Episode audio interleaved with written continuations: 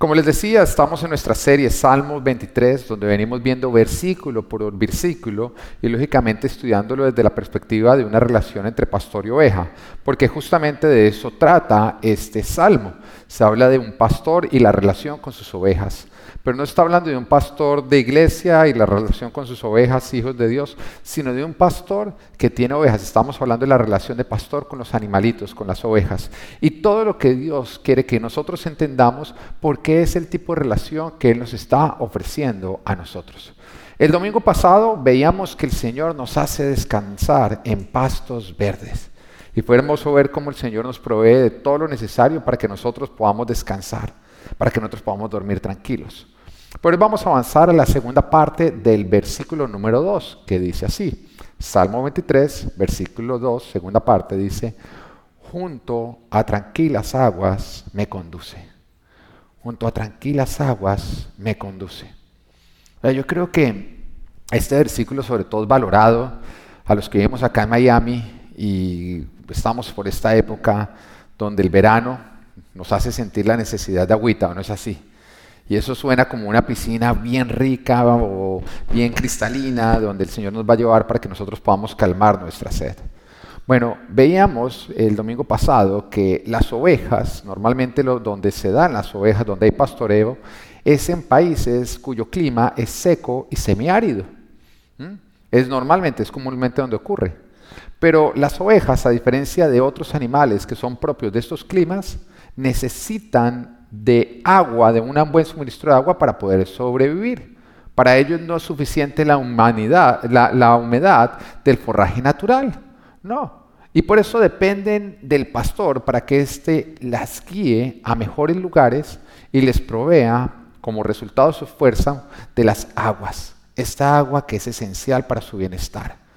El 70%, aproximadamente el 70% de la composición del cuerpo de un animal es agüita. Entonces, por lo tanto, ¿qué? El agua se necesita para que funcione bien el metabolismo. El agua determina la vitalidad, la fuerza y el vigor de la oveja. Es esencial para la salud de ella y para su bienestar en general. Una deshidratación en los tejidos justamente provoca daños, debilitando y marchitando a la oveja. Ahora, ¿la sed qué es? Cuando tú sientes sed o cuando una oveja siente sed, es la manifestación de falta de agua en el cuerpo. Es el cuerpo diciendo y gritando que necesita que sus suministros de agua sean llenados por una fuente externa.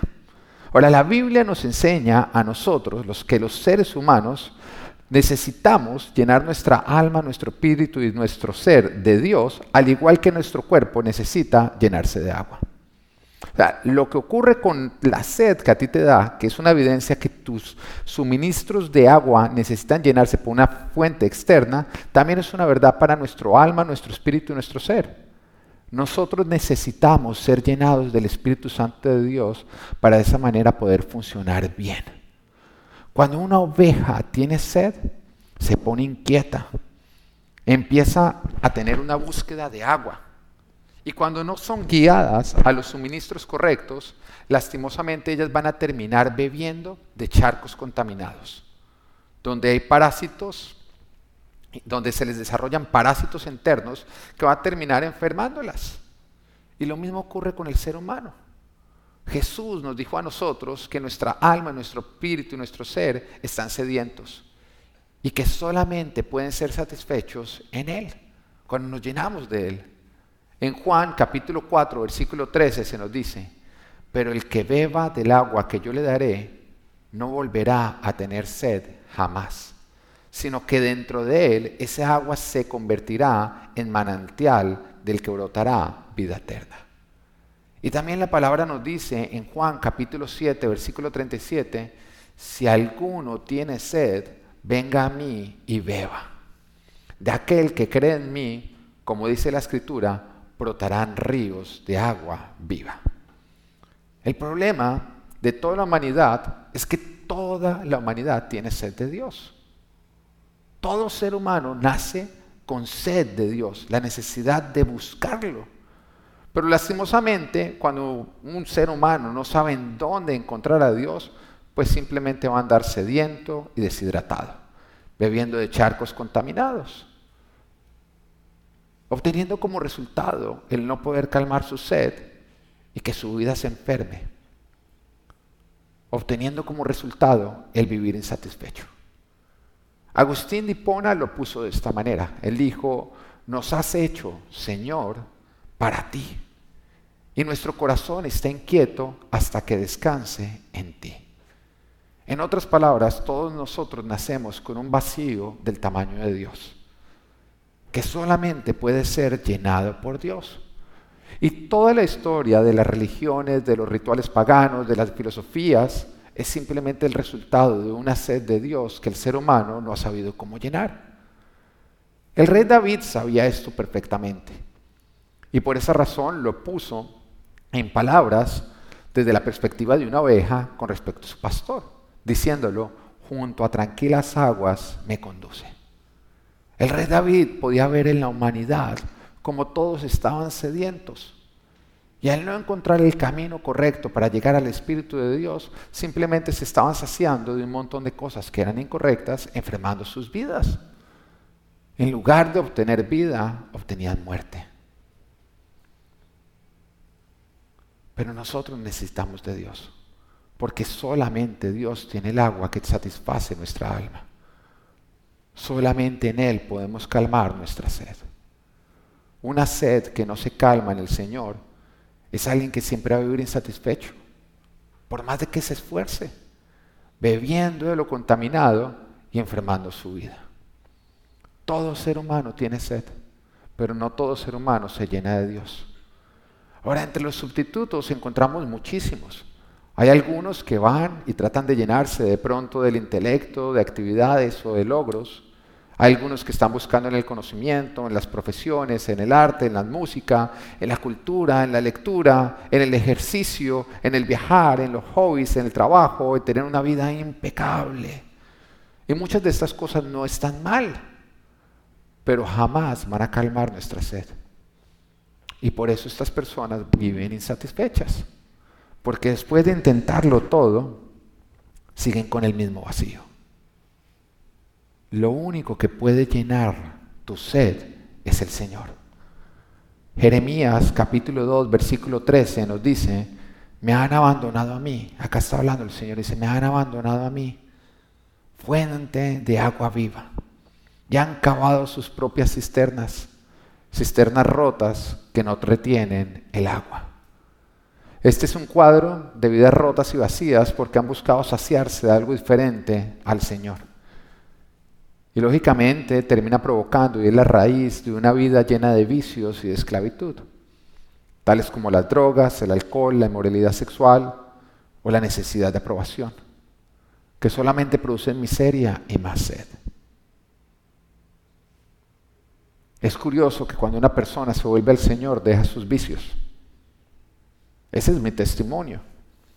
Antes del Señor yo era alcohólico, drogadicto, no podía vivir sin la fiesta, sin la rumba, una necesidad de aprobación.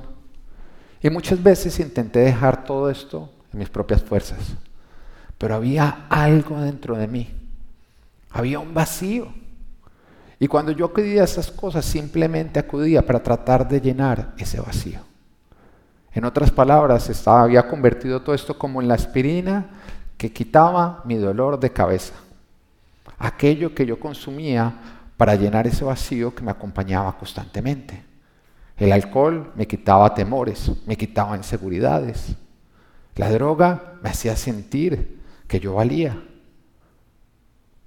solucionaba mi baja autoestima. Y el andar en fiestas me hacía sentir aceptado, amado. El sexo llenaba diferentes vacíos. Y por esa razón, aunque yo intentaba solucionar y dejar todo esto, había una necesidad tan fuerte dentro de mí que yo volvía a lo mismo. Pero en el momento en que yo le entregué mi corazón al Señor Jesucristo, Él llenó todos estos vacíos. Y por eso dejar todo ese tipo de vicios ya se dio simplemente como resultado. Cuando tú tomas una aspirina y no tienes dolor de cabeza, no pasa nada. Entonces deja de ser necesaria la aspirina.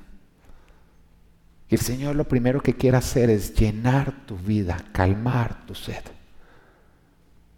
Que tú dejes de vivir debilitado, que dejes de vivir buscando llenar estos suministros tuyos internos de las fuentes equivocadas. Porque lastimosamente no va a calmar tu sed, pero sí te está enfermando. Te está enfermando y está matando todo lo bueno que Dios tiene para ti. Está dañando tus relaciones, está dañando tu salud, está dañando tu futuro, está afectando todo. Pero cuando tú te vuelves completamente al Señor y permites que Él sea el que llene todo dentro de ti, tú vas a poder vivir satisfecho. Mientras que no calmes tu sed en el Señor, siempre vas a andar insatisfecho. Ahora, cuando miramos las ovejas y cómo el pastor les suministra el agua, nos damos cuenta que existen tres fuentes. Y quiero que vayamos a mirar cada una de estas fuentes. Amén. Y lógicamente lo que significa para nosotros. La primera fuente es el rocío sobre los pastos. El rocío sobre, los pastos. Ahora, ¿cuál es el rocío sobre los pastos? Lógicamente madrugada, cuando tú vas y miras el pasto y tiene goticas de agua, está húmedo. Y este es el primer suministro de agua que tienen las ovejas. Lógicamente, este agua se encuentra eh, justamente en la madrugada. Pero también nos cuenta, o justamente nos damos cuenta, que las ovejas pueden vivir un largo tiempo simplemente alimentándose y nutriéndose de este rocío. Pero le requiere un esfuerzo, le requiere madrugar. Porque cuando sale el sol, el rocío desaparece, es evaporado. Y es por esa razón que el pastor se asegura de madrugar y invitarlas a madrugar también a ellas, de sacarlas a pastear de nutrirlas hidratarlas. Ahora, para la nutrición e hidratación del cristiano, en la Biblia, en múltiples versículos, se nos llama y se nos invita a buscar a Dios de madrugada. ¿Ya vas entendiendo por qué es tan importante buscar a Dios de madrugada? Y encontramos, por ejemplo, en Salmos capítulo 59, versículo 16, dice, pero yo le cantaré a tu poder. Y por la mañana Alabaré tu amor, porque tú eres mi protector, mi refugio en momentos de angustia. Ahora, Salmos capítulo 88, versículo 13, decidí traer varios para aquellos que todavía creen que por la mañana se ve dormir. Y dice, yo, Señor, te ruego que me ayudes. Por la mañana busco tu presencia en oración. Y como un tercer versículo, Salmos capítulo 5, versículo 3 nos dice, por la mañana, Señor, escuchas mi clamor. Por la mañana te presento mis ruegos y quedo a la espera de tu respuesta. El mismo Jesús, que todo lo que él hizo fue para darnos ejemplo, nos daba el ejemplo levantándose madrugada antes de que saliera el sol para ir a buscar al Padre, para nutrirse e hidratarse con el rocío del Espíritu Santo. Que seamos sinceros, ese, rocío tiende a secarse cuando sale el sol y aparecen los afanes y las preocupaciones del día. Cuando usted trata de buscar a Dios, cuando usted ya tiene los problemas del día encima, usted se da cuenta que ese rocío de la mañana ya ha desaparecido. Y es por eso que podemos ver que un cristiano que busca al Señor de madrugada es un cristiano que vive más sereno, más seguro, que está más listo a responder a las complejidades del día. Sin embargo, nos requiere madrugar. Nos requiere madrugar a llenarnos de Dios. Nos requiere madrugar a orar, a leer su palabra. Porque es justamente en el silencio y la calma de la mañana, antes de que aparece el afán, donde nosotros encontramos las aguas del Espíritu Santo. Donde logramos escuchar su voz. Donde logramos llenarnos de su presencia para empezar bien el día. La pregunta es cómo te estás hidratando con el residuo de la mañana. ¿Lo estás aprovechando o no lo estás aprovechando? Porque ese es el suministro diario que el pastor le da a las ovejas. Ahora, no es suficiente para que ellos vivan por siempre, pero sí es suficiente para que pasen la semana. ¿Cómo estás con tu devocional? ¿Estás buscando al Señor en la mañana de madrugada? ¿Qué es lo primero que haces cuando te levantas? Abres el celular y miras a ver cuántos likes le dieron a la foto que montaste antes de acostarte. O en ese instante vas, buscas del Señor y te hidratas del rocío de la mañana, de su Espíritu Santo. Punto número dos, o la segunda fuente a través de la cual una oveja es hidratada, en los pozos profundos, en los pozos profundos. Ahora, hay algunos pozos de estos profundos que se encuentran dentro de cavernas que han sido cavadas justamente por el ser humano. Después de un gran esfuerzo se ha logrado abrir el camino para llegar a estos pozos que se encuentran debajo de la tierra. Pero para poder llegar allá toca romper roca y toca hacer un camino. Y su acceso no es fácil. No, se tiene que hacer a través de rampas que son resbaladizas, que parecen peligrosas, pero es la única manera de llegar hasta el fondo. Sin embargo, el que las guía a bajar, ¿quién es? El pastor. El pastor va al frente de ellas, las guía hasta que ellas pueden llegar hasta las cisternas profundas, donde hay agua pura, fresca y fría. En el fondo están los pozos. Entonces cuando llega el pastor, después de guiarlas a través de todo este camino que es difícil y buscar que ya no se lastimen hasta llegar allá, el pastor se tiene que quitar la ropa y tiene que entrar dentro de las aguas. Y estando entre las aguas, empieza a sacar agua para dársela a sus ovejas. Ese es un trabajo duro, ese es un trabajo pesado, ese es un trabajo exigente. Pero ¿quién lo lleva a cabo? El pastor, no las ovejas. El pastor hace todo este sacrificio para que las ovejas se puedan saciar. Y las ovejas sacían su sed gracias al resultado de la labor del pastor, de su esfuerzo y de su compromiso. Ahora, como hijos de Dios, muchas veces somos guiados por el Señor a lugares que parecen oscuros, profundos, peligrosos y que nos dan una impresión desagradable. Sin embargo, en esos lugares Él está con nosotros. Él está trabajando en toda situación y Él es quien nos cuida. Y aún en lo adverso, Él busca nuestro beneficio. Él busca las aguas que nosotros necesitamos. Y es ahí cuando entendemos que solamente Dios nos puede satisfacer realmente.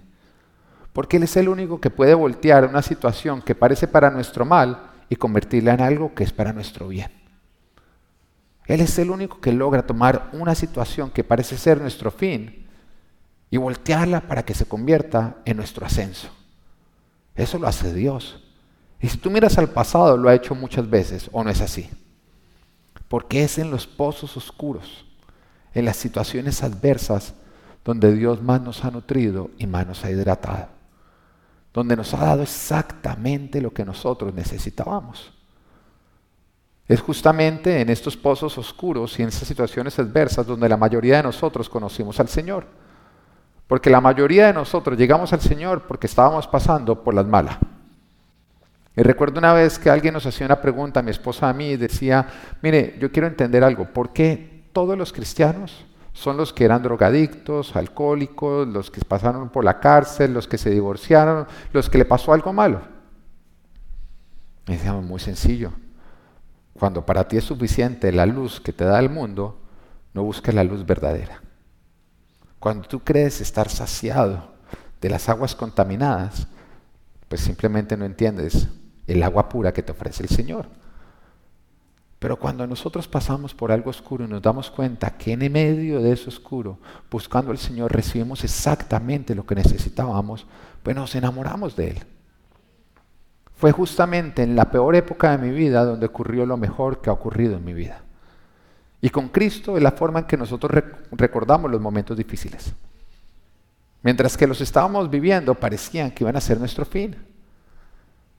Pero cuando el Señor entró y empezó a usar esa situación oscura para Él meterse dentro de las aguas y empezarnos a dar exactamente lo que necesitábamos para tratar nuestras vidas, pues simplemente quedamos enamorados.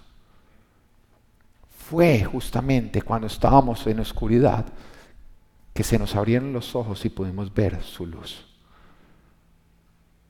Lo triste es que lastimosamente muchos, cuando están pasando por los procesos profundos, en lugar de mantenerse cerca a su pastor, a Dios, lo que hacen es alejarse. Se alejan de Dios, se rehusan a ser guiados por Él. Y en lugar de poner la confianza en el Señor, la ponen en otras cosas. Y por eso se pierden de que el Señor convierta el mal en algo bueno. Por eso escogen vivir con sed en lugar de ser saciados. Mira, todo lo oscuro que nosotros pasamos es una invitación de Dios a que nosotros profundicemos más en una intimidad, en una intimidad que Él quiere con nosotros. Cuando tú aprovechas un pozo oscuro para buscar a Dios, tu relación con Él se fortalece. Aun cuando pasamos por situaciones donde nuestra fe es probada. Porque hay veces que nuestra fe es supremamente probada, que ocurre lo contrario de lo que nosotros quisiéramos. Hay veces que nuestra fe parece morir. Y un gran ejemplo de esto fue cuando los apóstoles tuvieron que vivir, experimentar el que Jesús fuera crucificado. Porque antes de eso, cada vez que el Señor Jesús había pasado por algo difícil, ellos habían podido ver cómo el Señor lo atacaban y convertía lo malo en algo bueno. Oiga, le traían un leproso. Y el Señor, en lugar de contagiarse de la lepra, sanaba al leproso. Dígame que eso no es para quedar uno sorprendido. En esa época en que los leprosos se amarraban una campanita acá al cuello, iban caminando y eso iba diciendo impuro, impuro, impuro, impuro. Eso es como lastimosamente tratan muchos a los que les dio coronavirus, ¿no? Quisieran ponerles la campanita tun, tin, tin, tin, tin. Y el Señor en ese momento no se hacía al lado del camino, sino que los tocaba. Y oh sorpresa, Jesús no se contagiaba, sino que los sanaba. Entonces le traían muertos. Y el Señor los tocaba y los revivía. Y entonces le traían multitud hambrienta y sin nada de alimento. Y el Señor de lo poco multiplicaba y todos quedaban saciados. Y entonces le tendían trampas. Y el Señor usaba las trampas justamente para dejar callados a los tramposos y para darse a conocer a los que no lo conocían toda situación el Señor le había usado hasta ese momento para sacar de algo malo algo bueno. Pero cuando el Señor fue crucificado, yo me imagino que todos los apóstoles ansiosos decían, ¿y ahora qué va a hacer? Y de pronto miraban a distancia y decían, ya, ya va a llegar el momento en que se va a bajar de la cruz. Ya va a ser lo sorprendente. Pero sin embargo, cada hora que pasaba era una hora en que todo se hacía más oscura hasta que finalmente el Señor murió. Lo tuvieron que poner en una tumba, tuvieron que rodar una, una, roca, y en ese momento su fe, la fe de estos hombres murió. Al punto que cuando el Señor Jesús resucitó se les aparecía y ellos no lo reconocían. la única explicación de que ellos no reconocieran a Jesús es que en su mente no existía la menor posibilidad de ver a Jesús vivo. Su mente en ese momento les decía, se parece, pero no puede ser, él está muerto. En ese punto estaba su fe. Y de pronto a ti te pasaba lo mismo, que tú has pasado por una situación tan adversa que tu fe ha muerto, que ya no eres capaz de ver lo bueno que está ocurriendo, porque estás cegado, porque ya viviste algo muy complicado, te cuesta trabajo creer que Dios va a hacer algo bueno. Pero lo más hermoso es que siempre que traemos a Dios algo muerto, Él lo resucita. Y eso fue exactamente lo que el Señor hizo con la fe de los apóstoles. Una fe muerta la resucitó. La resucitó a un punto que después de estos hombres no había quien los frenara. A Pedro mismo le dijeron, si sigues predicando, te vamos a matar. Y Pedro, el que había negado tres veces a Jesús simplemente porque le han preguntado que si lo conocía, cuando lo amenazan de que si sigue predicando, lo van a matar, se para y dice, digan lo que quieran. Dios me llamó a predicar y voy a predicar, porque primero me sujeto a Dios que a los hombres. Alguien que tiene una fe resucitada es alguien que deja de ver lo natural como algo a lo que se tiene que sujetar. Porque sabe que Él está bajo unas leyes diferentes. El que vive según las leyes del reino no se debería preocupar por lo que está ocurriendo naturalmente. Porque nosotros vivimos, sobre los, eh, en lo sobrenatural. Mientras que otros se hunden en las aguas, nosotros caminamos sobre ellas. Pero esto cómo ocurre? Cuando pasamos por horas oscuras y logramos ver que en medio de ellas Él calma nuestra sed. Es ahí donde crece nuestra fe. Es ahí donde somos hidratados de lo que más necesitamos. Ahora no sé si tú estás pasando por una caverna oscura. No sé si tú estás descendiendo por una rampa que parece peligrosa y resbaladiza. Lo único que sé es que si tú no te apartas de tu Señor, Él será quien te lleve abajo. Él será quien se quite sus ropas para meterse dentro del agua. Él será el que sacará el agua y te la servirá. Y será gracias a su esfuerzo que tú serás hidratado. Y lo que creías muerto, bueno, Él lo va a llenar de vida. Amén. Lo que nos lleva al tercer y último suministro de agua, fuente de agua, en los manantiales y los arroyos. Entonces hemos visto los tres suministros. El primero, ¿cuál es? El rocío de la mañana, que es nuestro devocional. Levantarnos de madrugada para buscar del Señor. Mira, no te engañes más. Cuando aparecen las preocupaciones del día, ya ese rocío no está. No es lo mismo buscar a Dios cuando nadie te llama por teléfono porque es muy temprano que cuando ya ocurrió la primera llamada y puso un afán dentro de ti. Porque si hay algo que ahoga la voz de Dios son los afanes de este mundo. Son las preocupaciones.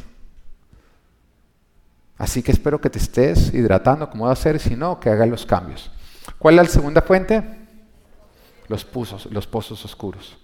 No menosprecies los momentos difíciles por los que pasas. Y más bien, en medio de ellos, mantente muy cerca del Señor. Y los terceros, en los manantiales y los arroyos. Mira, estos son de más fácil acceso. Se llega a ellos gracias a que el pastor guía a las ovejas. Pero lo único que requiere las ovejas es obediencia. Y la obediencia es el resultado de la confianza.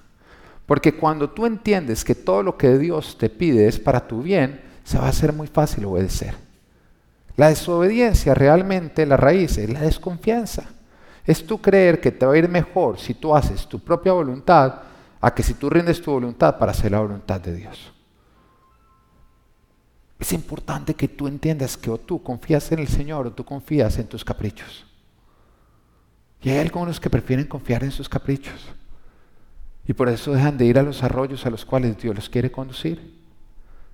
En ese tercer suministro, lo único que tienen que hacer las ovejas es confiar, es obedecer, es seguir a su pastor. El acceso es sencillo, simplemente tienen que mantenerse cerca a él. Pero lastimosamente hay algunas ovejas que son tercas.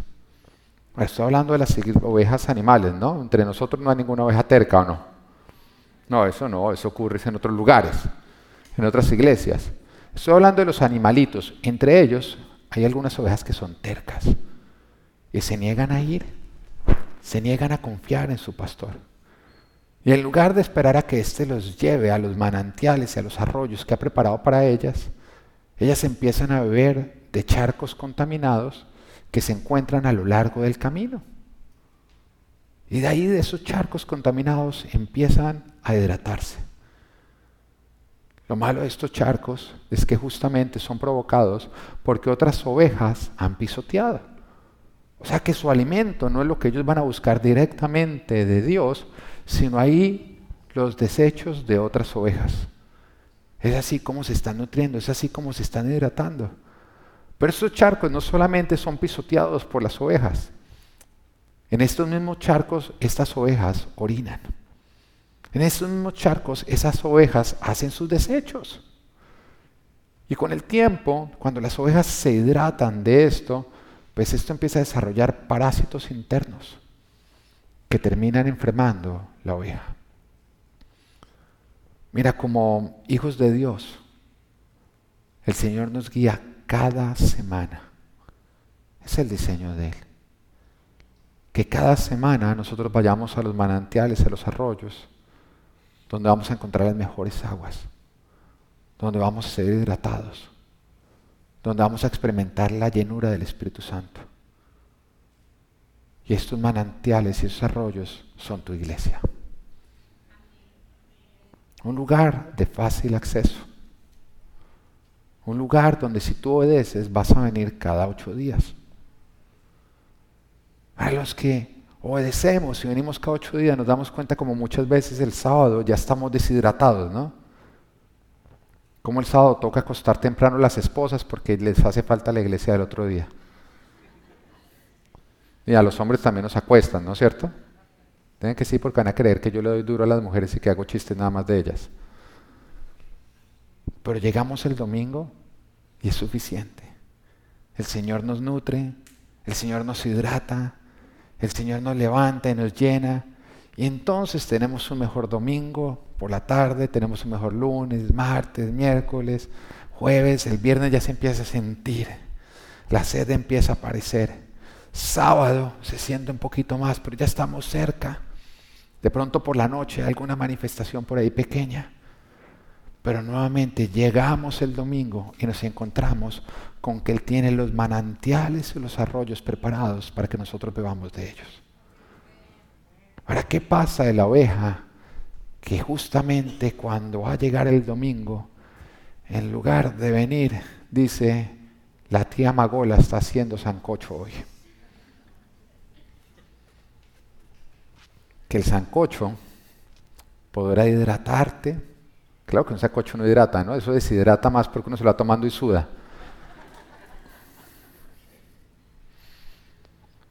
Pero tu alma va a seguir deshidratada, sedienta. Al igual que tu espíritu. Al igual que todo tu ser. Hay varios que se vienen sintiendo así. Como pastor, He podido ver tanto como las ovejas en este tiempo como que parecieran surgir todos los problemas, toda la falta de fe.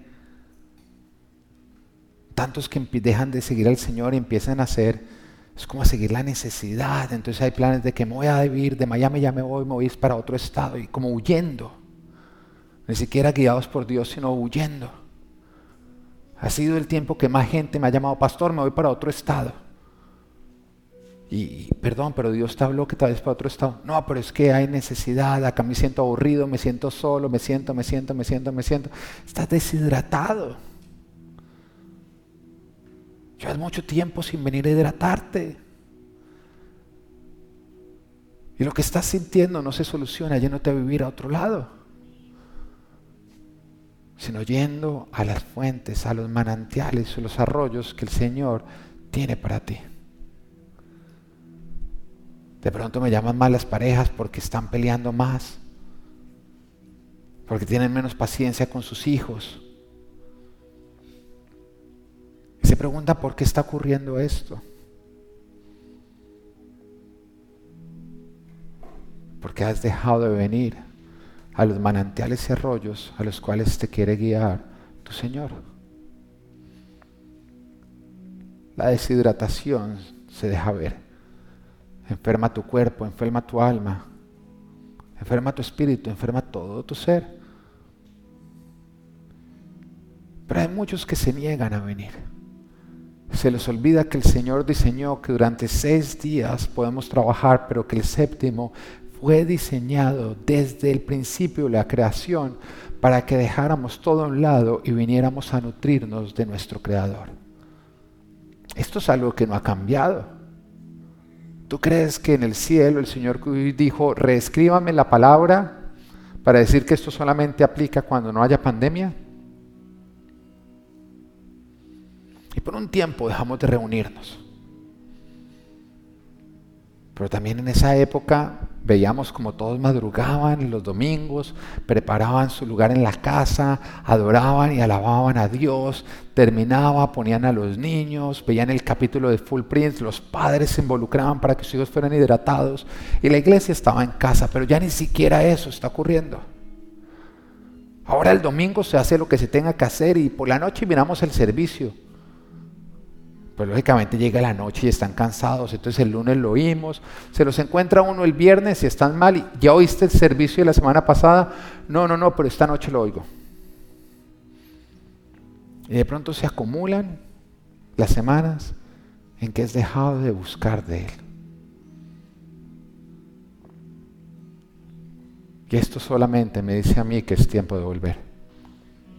Es tiempo de volver. Es tiempo de volver porque yo entiendo, no comparto, pero entiendo que una persona no creyente crea que venir a la iglesia es algo que no es vital. Hay gobernantes que han abierto ya casinos, que han abierto centros comerciales, restaurantes, bares de striptease, todo, pero la iglesia no.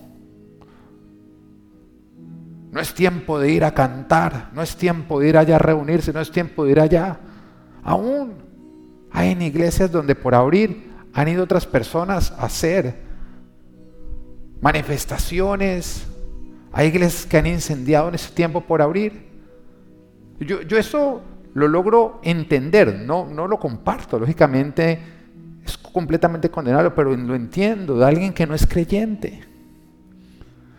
Pero de ti, de mí, que nuestro vivir es Cristo y nuestro morir es ganancia. De ti y de mí, que si no estamos con Dios no tenemos a dónde ir. De ti y de mí, que sabemos que antes estábamos muertos y que en Jesús conseguimos la única vida que existe. De ti y de mí, que entendemos que el propósito de esta vida es Jesucristo y que fuimos llamados justamente a edificar su iglesia, de ti, de mí, que entendemos que esto es temporal y que fuimos llamados a algo eterno, de ti, de mí, que sabemos que acá recibimos promesas, pero hay persecución, pero la más grande de las promesas está en la eternidad, de ti y de mí, que sabemos que pertenecemos a un reino cuyo rey es el que está sobre todos los reyes, su nombre está sobre todos todo nombre, de ti y de mí, que somos hijos del Creador del cielo y de la tierra, de ti y de mí, que vivimos para Él y con Él, de ti y de mí, que somos templo del Espíritu Santo, de ti y de mí, que todo nuestro ser clama por Él. Que la iglesia no sea vital, niega nuestra fe, niega todo lo que somos niega por lo que vivimos. No, pastor, pero es que hay un riesgo por venir. Lo hay cuando vas al supermercado. Lo hay cuando te montas en el ascensor de tu edificio. Lo hay cuando vas al parque. Lo, lo hay cuando vas al mall. Lo hay cuando vas al restaurante. Lo hay cuando visitas a tus amigos y a tu familia. Lo hay cuando abre la puerta y recibe la bolsa de Uber. No hay. El tema es que crees, bueno, pero es que me tengo que exponer. Ese es el problema, que crees que para esto no te tienes que exponer. La otra vez oí la historia de una mujer ya mayor que ella creció en el Líbano pero el Líbano, cuando era antes de lo que conocemos nosotros, que se le conocía como la París o como el París de la región, un lugar que en su mayoría era cristiano, donde había paz, donde había buen comercio, y que empezó a abrir sus puertas para que vinieran, lógicamente, todos los musulmanes, porque toca recibirlos. Pero con los musulmanes vinieron también los radicales y empezaron a amenazar a los cristianos, empezaron a amenazar su fe. Pero ellos lo veían como algo que no va a ocurrir nada. Hasta que el día llegó y empezaron a bombardear toda la ciudad, todas las casas de todos los cristianos. Esta mujer cuenta que ella tenía siete años cuando bombardearon su casa. Que después de eso ella se encontraba dentro de la casa, pasó varios meses en un hospital. Y que cuando salió del hospital, ya reunida con su familia, estaban esperando a que alguien viniera a salvarlos. De pronto alguna nación amiga va a venir a salvarnos. Y así se estaban guardando porque en el lugar habían francotiradores mirando a ver dónde había un cristiano para matarlo. Así que ella junto con su familia empezaron a vivir en un búnker. Creyeron que iba a ser por unos días, pero vivió ahí siete años. Siete años en un búnker. Pero ella cuenta que una vez a la semana se reunía la familia, se despedían como si fuera la última vez que se fueran a ver. Y uno de los miembros cogía un gran termo y exponiéndose iba hacia un arroyo que quedaba a unos cuantos kilómetros de distancia, lo llenaba de agua y volvía. Pero era tan peligroso ir a buscar esa agua que se despedían porque era muy factible que la persona muriera intentándolo. Ahora ella decía, ¿por qué nos arriesgábamos a ir? Porque sabíamos que si no íbamos estábamos muertos. Porque el agua es vital para poder vivir.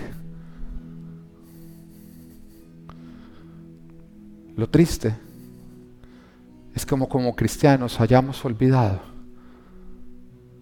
que es vital para nuestro sobrevivir tanquearnos de nuestro Padre Celestial, de su Espíritu. Olvidar las diferentes fuentes que Él ha preparado para nosotros, para nuestra hidratación. Ya hemos abierto las puertas de la iglesia. Tenemos diferentes protocolos y para ser sincero, cuando viene alguien dice, pastor, ¿sabe qué veo? Veo orden. Vemos orden y el que ha venido sigue viniendo. Porque es lo que buscamos, dar orden. Y algunos siguen con la disculpa de es que no podemos ir porque ¿cómo hacemos con los niños? Tenemos que cuidarlos. Yo digo, sí, todavía no hemos abierto los niños porque todavía no podemos asegurarles a ellos esa seguridad pero estamos trabajando. Pero ¿qué pasa si se empiezan a turnar con uno de los cónyuges para tomar ese termo y venir a la iglesia y tanquearse mientras que el otro cuida casa? Porque va a ser la diferencia cuando tú llegas tanqueado, lleno de la presencia de Dios, tú vas a derramar todo eso en tu familia. Lo vas a poder derramar en todos. Vas a estar en una mejor actitud, posición para sentarte con tus hijos, poner full prints que los seguimos grabando y ser parte, ser tú el maestro de iglesia infantil. Porque les voy a decir algo, full prints es espectacular. El trabajo que están haciendo es espectacular y de pronto tú no lo valoras, pero te voy a contar algo. ¿Sabes qué pasó la semana pasada? A mi esposa como directora de Full Prints la llamaron para un live, para hablar de todas las soluciones que se estaban dando en este tiempo de pandemia para iglesia infantil. Y para que ella justamente hablara como speaker para hablarle a otras iglesias. Pero ella era la tercera invitada. ¿Sabes quiénes eran los dos primeros invitados? El lugar de su presencia y Lakewood. Dos de las iglesias más grandes, no de Estados Unidos, porque eh, estamos hablando del mundo. El lugar de su presencia, que es la iglesia más influyente que hay en Colombia y Lakewood, que puede ser la iglesia más influyente que hay en Estados Unidos. Y llamaron a Full Life a que participáramos.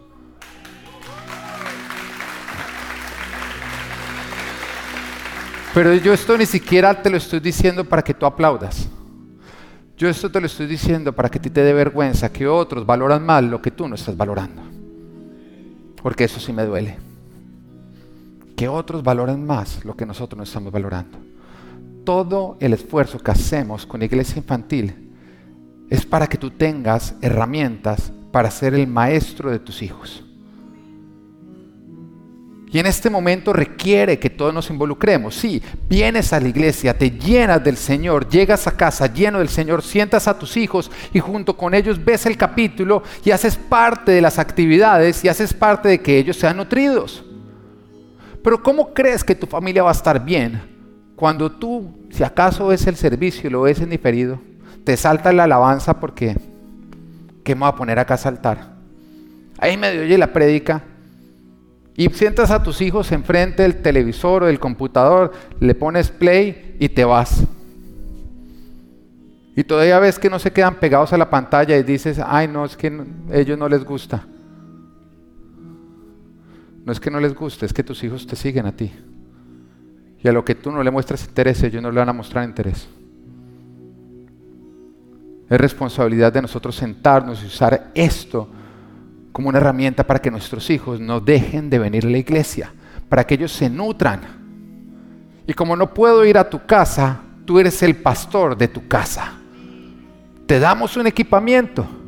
Ahora, también oímos de otras parejas, de otras familias que están haciéndolo también. Y vienen a la iglesia, se turnan, y cuando llegan a la casa les pone el capítulo y entre semana repiten los capítulos. Y algunos que dicen, no, el que más me gusta es, es, donde, donde pescan. Donde sale e, e, ese hombre feo que le enseña al pastor a pescar. Y se burlan los niños de Willy. Eso no está bien tampoco. Pero están deshidratados, entonces los niños se ríen de, de Willy. Y aprovechan lo que Dios nos ha dado.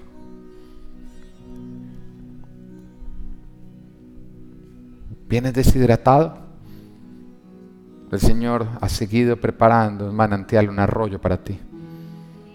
Y es importante que tú vengas, que te llenes de lo que el Señor ha preparado, que te hidrates completamente. Aquellos que han vuelto y que no venían, cuando uno les pregunta cómo te sentiste, ¿sabes qué dicen? Estaba deshidratado y no me había dado cuenta. No me había dado cuenta de lo que me estaba perdiendo. Dentro de ocho días tiene que venir mi pareja. Dentro de ocho días yo me encargo de los niños y que venga mi pareja. Ahora Hebreos capítulo 10, versículo 25, y la palabra es inspirada por Dios y no cambia. Tan no cambia que el Señor nos dice que aquel que cambie un punto, una coma, todas las plagas y maldiciones que están escritas en la palabra que le caigan a Él.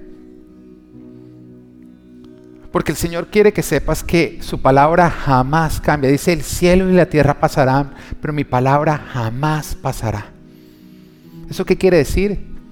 Que una pandemia puede llegar, pero su palabra no va a pasar. Porque aunque fuera Armageddon, aunque fuera una invasión zombie, Cheo cree que podría ocurrir, bueno, otro día hablamos de eso aunque fuera, mejor dicho, lo que tú quieras creer que puede llegar a ocurrir en este planeta. Nos dice que aunque se viniera lo peor, la palabra de Dios no cambia. ¿Y sabes qué dice la palabra de Dios? Léelo.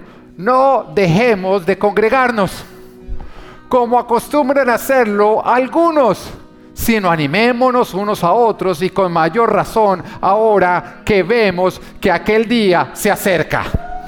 Ahora, con mayor razón, no dejemos de congregarnos. Ahora, la palabra no cambia. La palabra no dice, no dejemos de ver la transmisión en vivo o en diferido o después por allá el podcast. Eso no dice la palabra o no. ¿Qué dice? No dejemos de congregarnos. Congregarnos que es reunirnos. No dejemos los hijos de Dios de reunirnos. No dejemos de hacerlo como acostumbran hacerlo algunos por diferentes razones, sino más bien animémonos unos a otros y con mayor razón ahora que vemos que aquel día se acerca, con más razón, razón, ahora que vemos que llegó el coronavirus, que hay pandemia, que se están levantando la nación los unos contra los otros, que están llamando a lo bueno malo y a lo malo lo bueno, más ahora que vemos que Netflix cada día ataca más el orden familiar que el Señor ha establecido, más ahora que vemos que el matrimonio homosexual se está levantando y se está predicando a nuestros hijos, más ahora que estamos viendo cómo se está atacando los principios cristianos, más ahora que estamos viviendo una persecución como jamás lo habíamos vivido, más ahora que los gobernantes están defendiendo el aborto y matando a nuestros niños, más ahora que se nos está quitando la potestad de educar a nuestros hijos. Más ahora que nos damos cuenta que aquel día está cerca, no podemos dejar de congregarnos y que Dios te bendiga.